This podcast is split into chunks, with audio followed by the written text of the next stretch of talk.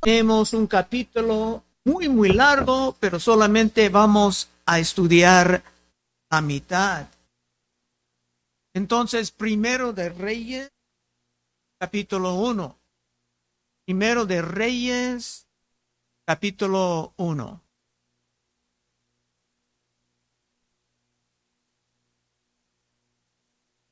En los salmos podemos ver que David tenía un entendimiento profundo sobre la naturaleza del hombre caído en el gobierno, viendo la manera en que se andan con el hambre por el poder.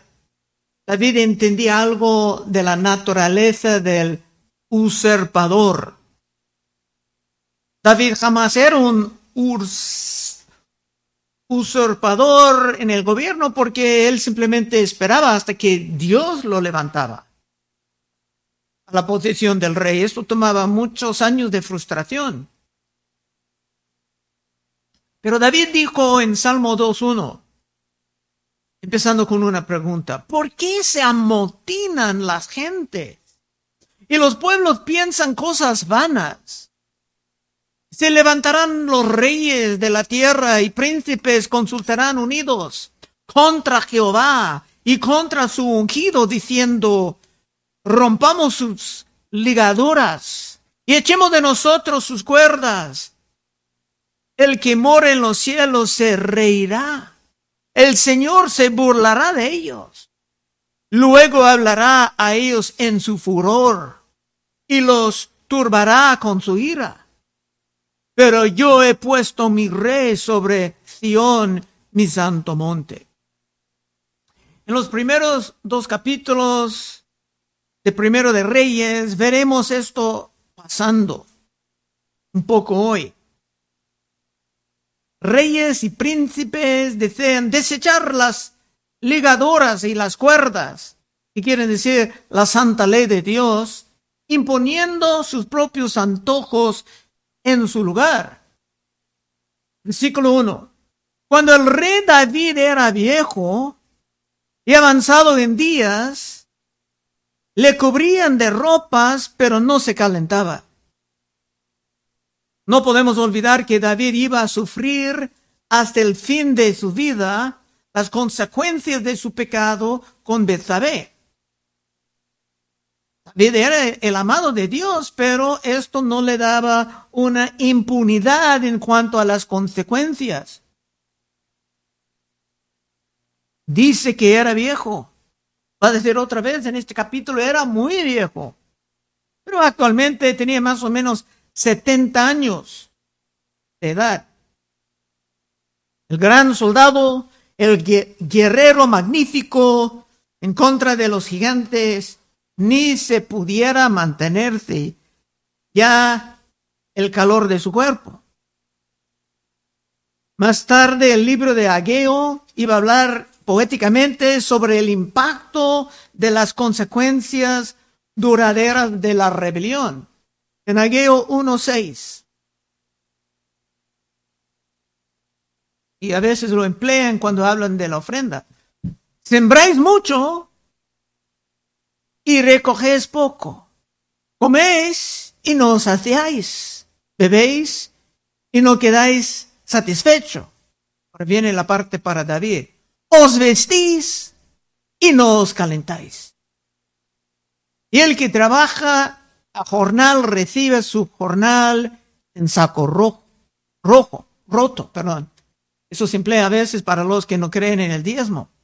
Pero el profeta Natán dijo a David, cuando vino confrontándolo en su pecado años atrás, que la espada no iba a jamás apartarse. Segundo de Samuel 12:10. Por lo cual ahora no se apartará jamás de tu casa la espada, por cuanto me menospreciaste. Era Dios hablando por Natán. Y tomaste la mujer de Urias, Eteo, para que fuese tu mujer. Esto quiere decir que hasta sus días finales, David iba a aguantar más consecuencias, aún para los pecados ya perdonados. Dos.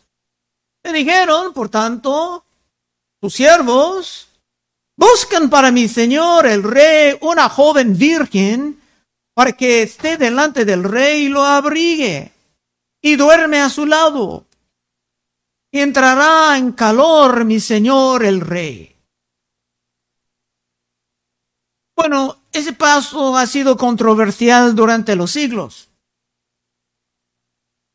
tanto entre los judíos como los cristianos. Unos dicen que esto era muy inocente, que la muchacha era solamente como una enfermera.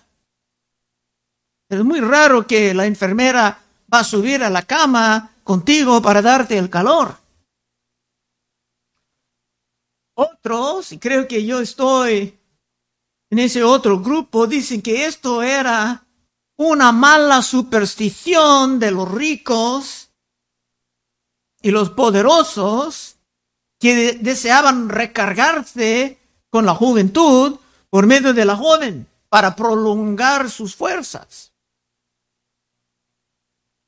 Yo lo tomo como uno de los pecados comunes de la época en que David vivía.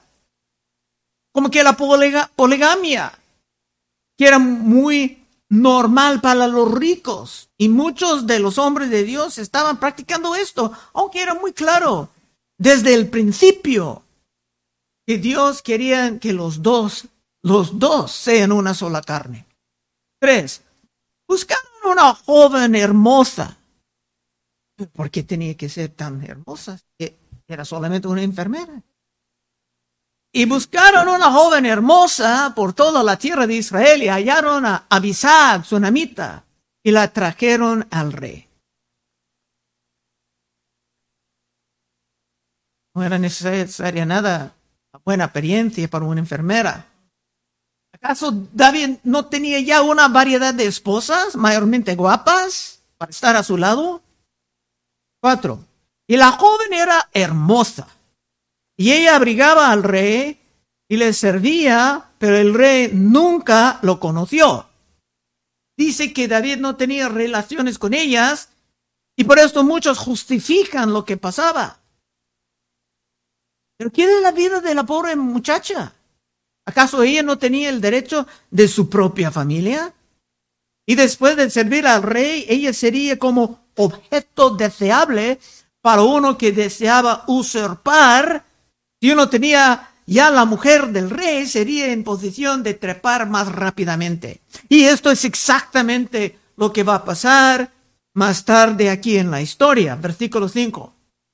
Entonces Adonías hijo de Aguit, se rebeló, diciendo, yo reinaré. Y se hizo de carros y de gente a caballo y de cincuenta hombres que corriesen delante de él. Ni debían de tener prácticas así. Pero quería dar la impresión de algo formal. Esto era otro hijo de David que veía que ya su padre era muy débil, muy irrelevante. Por lo tanto, iba a tratar de agarrar el trono, aunque era conocido por muchos que era la voluntad de Dios y la voluntad de David que la corona pasara a Salomón. Pero ya tenemos nuestro último usurpador. Iba a echar las cuerdas, las ligadoras de su padre, de la Santa Ley, para seguir el ejemplo de su hermano mayor, Absalón. Está haciendo exactamente lo que hizo Absalón. Y si recuerdas lo que pasaba en los últimos capítulos, Absalón perdió su vida tratando de agarrar el trono de su padre. Ser otro guapo va a decir que simplemente no aprendía nada de los errores de su hermano. Si vienes de una familia grande, debes de aprender de los errores de los demás. Era la ventaja que yo tenía en una familia de ocho. Observando a mis hermanos y aprendiendo un poco. Seis. Y su padre nunca había entristecido en todos sus días con decirle, ¿por qué haces así? Además, esta era muy hermoso parecer y había nacido después de Absalón. La familia era muy guapos, muy bellas. Pero este punto aquí es para los padres, especialmente para los padres con hijos de voluntad dura, firme. Si no corrigen esto muy temprano en, la niñez de sus hijos, se pueden lamentar el error hasta sus últimos días. Y Salomón, observando todo esto, como joven, pasaba joyas de sabiduría a nosotros en el libro de Proverbios. Proverbios 22, 15. La necedad está ligada en el corazón del muchacho, mas la barra de la corrección la alejará de él. No dice que el niño es malvado, pero es necio y necesita la corrección. Proverbios 22, 6. Instruye al niño en su camino, y aun cuando fuere viejo, no se apartará de él. Proverbios 23, 13. No rehuses corregir al muchacho. Eso es lo que David hizo. No, no lo corregía. Porque si lo castigas con vara, no morirá. Lo castigarás con vara y librarás su alma del Seol. David no aplicaba nada de esto y Salomón observaba esto en su juventud. Salomón crecía observando el impacto de ignorar todo esto. Y bajo la guía del Espíritu Santo lo grababa para ti, para hacerte más sabio en un mundo cada vez más loco. Siete. Se había puesto de acuerdo con Joab, hijo de Sarbia, y con el sacerdote Abiatar, los cuales ayudaban a Adonías.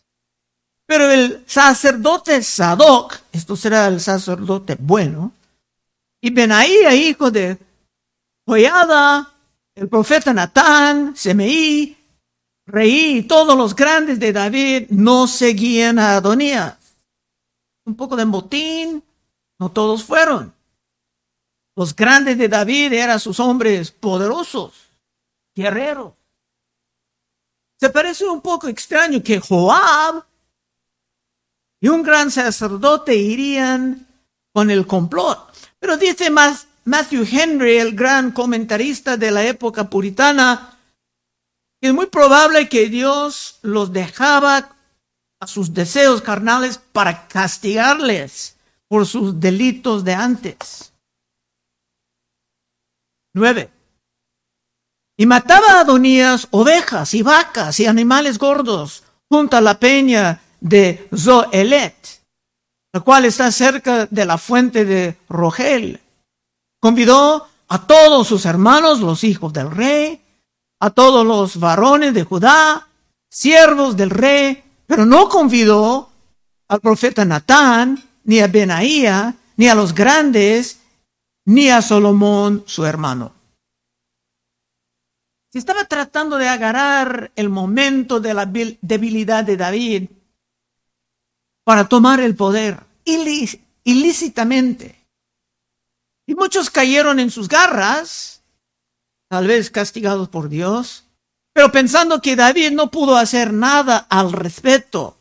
Podemos decir que todos estos estaban conspirando con este último usurpador, esperando vivir en su favor muy pronto. Pero en eso no era de Dios. Y como dice en el Salmo 2, como leímos, Dios va a reír de todo esto y responder en su furor. 11. Entonces habló Natán a Betsabé, madre de Salomón, diciendo, ¿No has oído que reina Adonías, hijo de Agiut, Aguit, perdón, sin saberlo David, nuestro Señor? Natán era el gran profeta, que entendía la mente de Dios y a lo mejor vivía en la palabra, en la santa ley, sabiendo que el momento, el mismo, él mismo tenía que hacer algo y urgentemente. Betsabé aún era viva y a lo mejor era bastante guapa. Por esto no veo la necesidad de trastornar la vida de la joven Abisag 12. Ven pues ahora y toma mi consejo para que conservas tu vida y la vida de tu hijo Salomón. Natán, guiado por el Espíritu de Dios, no iba a perder ni un momento. 13. Ve y entra el rey David y dile, Rey Señor mío, ¿no juraste a tu sierva diciendo, Salomón, tu, tu hijo reinará después de mí? Y él se sentará en mi trono. ¿Por qué pues reina Adonías? Lo importante aquí, formando el plan, es el juramento. Para los malvados, sus juramentos, sus promesas no significan nada. Las promesas para ellos simplemente son una forma de manipulación. Pero para los justos, para los creyentes reales, los pactos, los juramentos son sumamente sagrados, porque el nombre de Dios está involucrado. Continuando Natán hablando, y estando tú aún hablando con el rey, yo entraré tras ti. Y reafirmaré tus razones. Entonces Betsabé entró en la cámara del rey y el rey era muy viejo y Abisal, Tsunamita, le servía. Natán y Betsabé ya ponen en acción su plan y muy rápidamente. Y no tenían nada de malo, porque estaban actuando en la verdad y para preservar la vida de varios y para mantener, si es posible, la paz en el reino. Y Betsabé se inclinó e hizo reverencia al rey, y el rey dijo, ¿qué tienes? David por lo menos aún pudo reconocer personas. Hay personas que ni pueden reconocer ni recordar nombres, pero pudo hablar inteligentemente y una vez despertado al peligro que ha avanzado, se puede ojalá actuar decisivamente. 17. Y le respondió, Señor mío, tú juraste a tu sierva por Jehová, tu Dios, diciendo, Salomón, tu hijo, reinará después de mí. Y él se sentará en mi trono. Y aquí ahora Adonías reina. Y tú, mi señor rey, hasta ahora no lo sabes. Otra vez, todo está basado en el juramento en el santo nombre de Dios que estaba en juego. David como un creyente verdadero va a tomar en serio el pacto, el juramento, la promesa sagrada. 19. Ha matado bueyes y animales gordos y muchas ovejas y ha convidado a todos los hijos del rey, al sacerdote Abiatar y a Joab, general, del ejército, más a Salomón, tu siervo, no ha convidado. Adonías estaba tratando de formalizar su usurpación. Tenía un general, tenía un sacerdote. Y David ahora estaba despertado a los peligros. Seguramente entendía que esto era el resultado de la falta de disciplina en la vida de su hijo.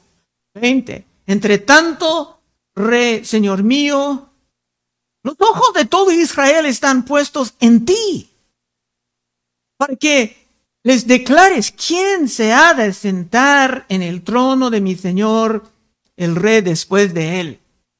David tenía que tomar su último acto de poder en contra de ese último usurpador. Y lo tenía que hacerlo sin perder ni un momento. 21. De otra manera, sucederá que cuando mi señor el rey duerma, cuando ella dice esto, era una manera con delicadeza decir, David, estás muriendo. Estoy, estoy en peligro. De otra manera sucederá que cuando mi señor el rey duerma con sus padres, yo y mi hijo Salomón seremos tenidos por culpables. Esta también era una manera muy suave de decir que la vida de Salomón y la vida de ella realmente estaban en peligro.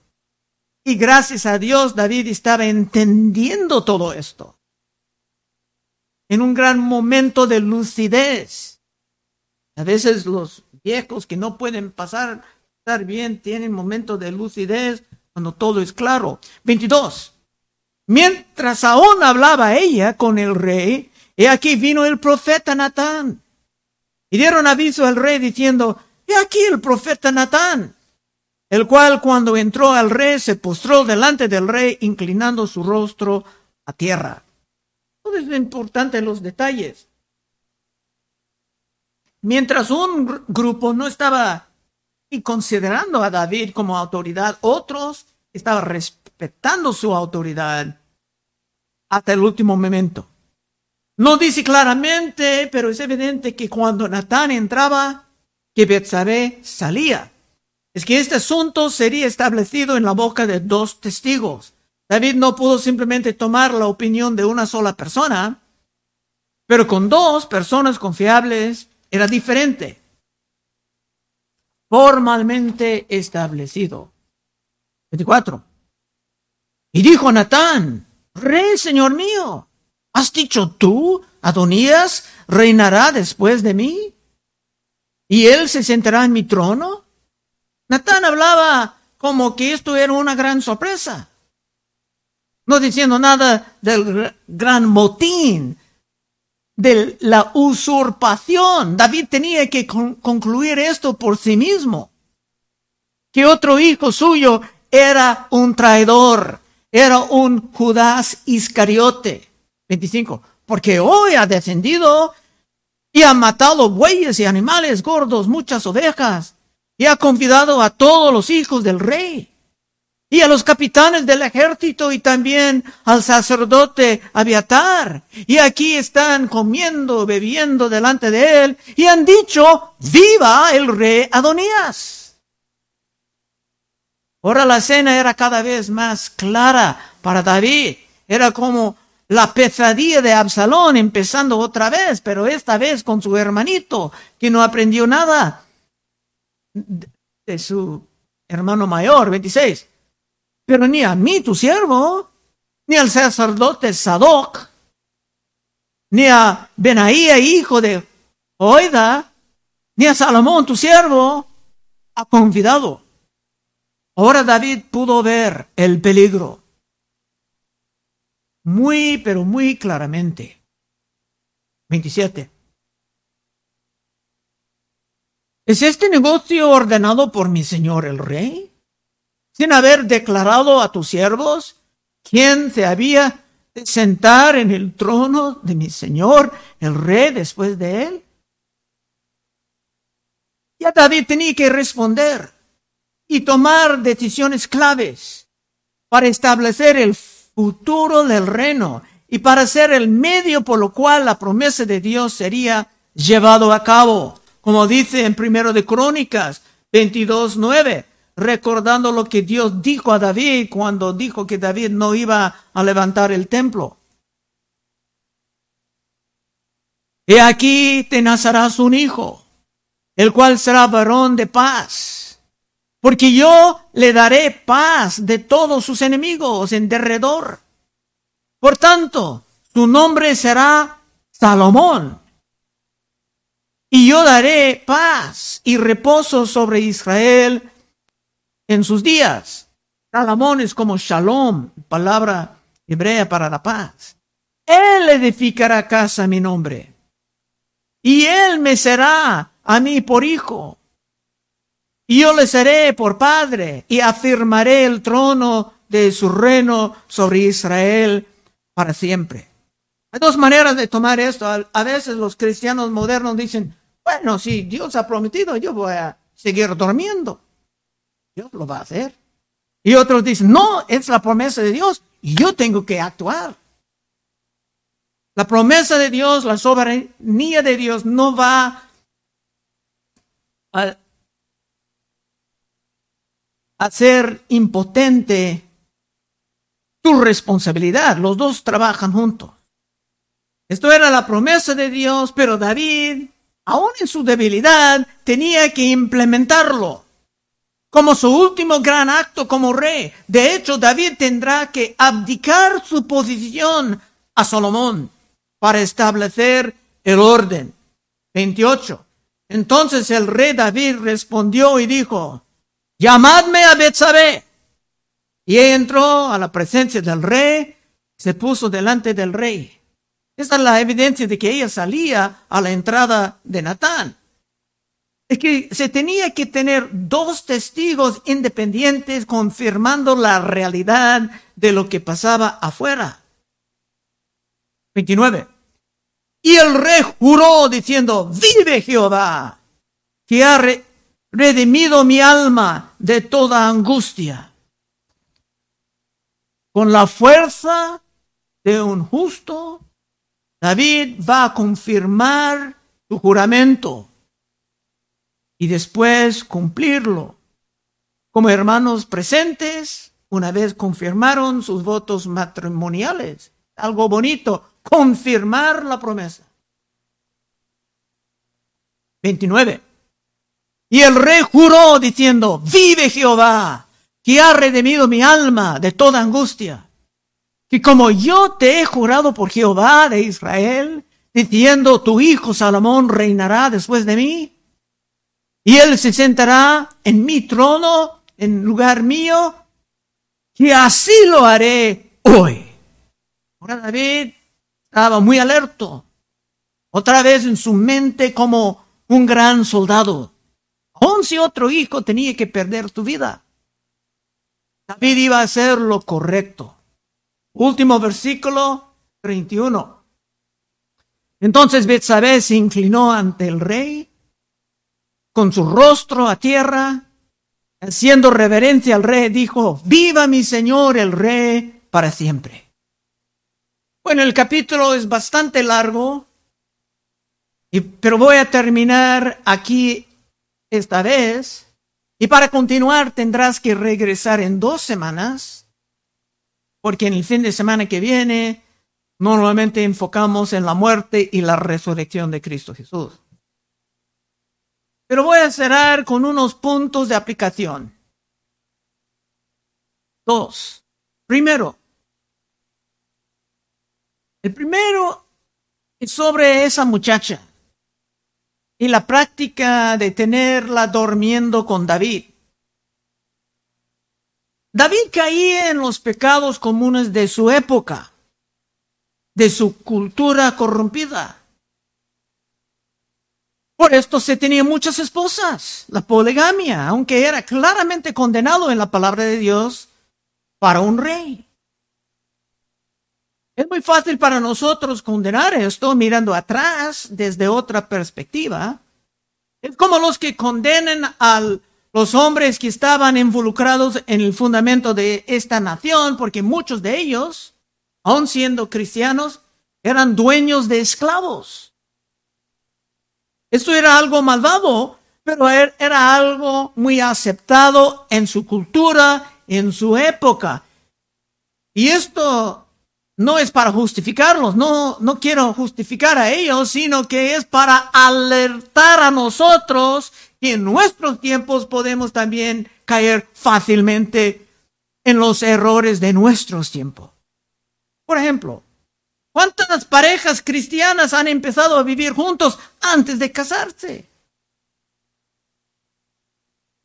Viéndolo como algo aceptable en la cultura corrompida de nuestros tiempos. Hebreos 13:4, honroso sea en todos el matrimonio y el lecho sin mancilla, pero a los fornicarios y a los adúlteros los buscará Dios. Dios no ha cambiado su moralidad y no lo hará jamás. Cristo es el mismo hoy, ayer y para siempre. ¿Y cuántos profanan el día de reposo pensando que esto ya está aceptado en un mundo tan pervertido. ¿Y cuántas hermanas cristianas viven casi como feministas? ni honrando a sus esposos, porque esto es muy aceptable en la cultura pagana. No voy, a ir más con esto, pero uno pudiera desarrollar esto en un tema para una reunión de damas o de hombres. El último punto es sobre lo que tú dejas a tus hijos muriéndote. Muchos no tienen nada, pero hay hermanos que pueden acumular propiedades, dinero. Evidentemente, David no era suficientemente claro sobre la necesidad de Salomón como su sucesor. Pero los padres sabios no dejan estas dudas. Lo digo porque con mucho tiempo en la fe he visto hasta familias cristianas luchando, hasta peleando, hasta con abogados sobre propiedades y bienes de sus padres porque sus padres no dejaron todo muy claro en su testamento. Y es un testimonio horrible cuando los incrédulos escuchan, ah, estos cristianos son como nosotros, o peor, mírelos peleando sobre la propiedad. Y usted, esta es otra gran aplicación de lo que hemos aprendido aquí. Y si tú quieres vivir sacando sabiduría, de las escrituras y aplicándola a tu vida para ser un gran ejemplo a los demás y no un ejemplo pésimo, puedes pasar al frente en unos momentos y oraremos contigo. Vamos a orar.